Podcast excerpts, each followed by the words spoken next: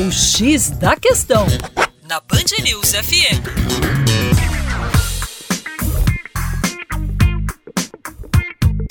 Salve, salve, ouvintes da Band News FM BH. Meu nome é Vitor Augusto e sou professor aqui da equipe Terra Negra no X da Questão.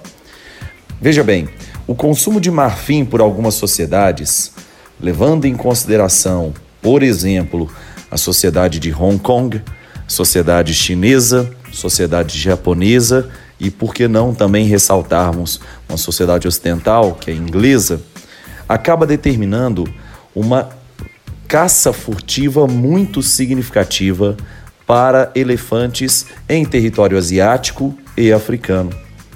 Recentemente, uma importante notícia veio à tona. O governo de Hong Kong, bem como o governo chinês já havia feito, proibiu o comércio de marfim ilegal. Essa medida pretende coibir a morte de elefantes que tiveram suas populações reduzidas em mais de 50% nas últimas décadas. Apenas no ano passado, só para se ter uma leve noção, mais de 7 toneladas de marfim foram confiscadas em Hong Kong. Parte desse marfim era utilizado em peças artesanais, por exemplo, como a daqueles pequenos chopsticks ou a gente conhece aqui no Brasil, principalmente como hashi, são os palitinhos de comidas japonesas. Para mais, acesse youtube.com/terra negra.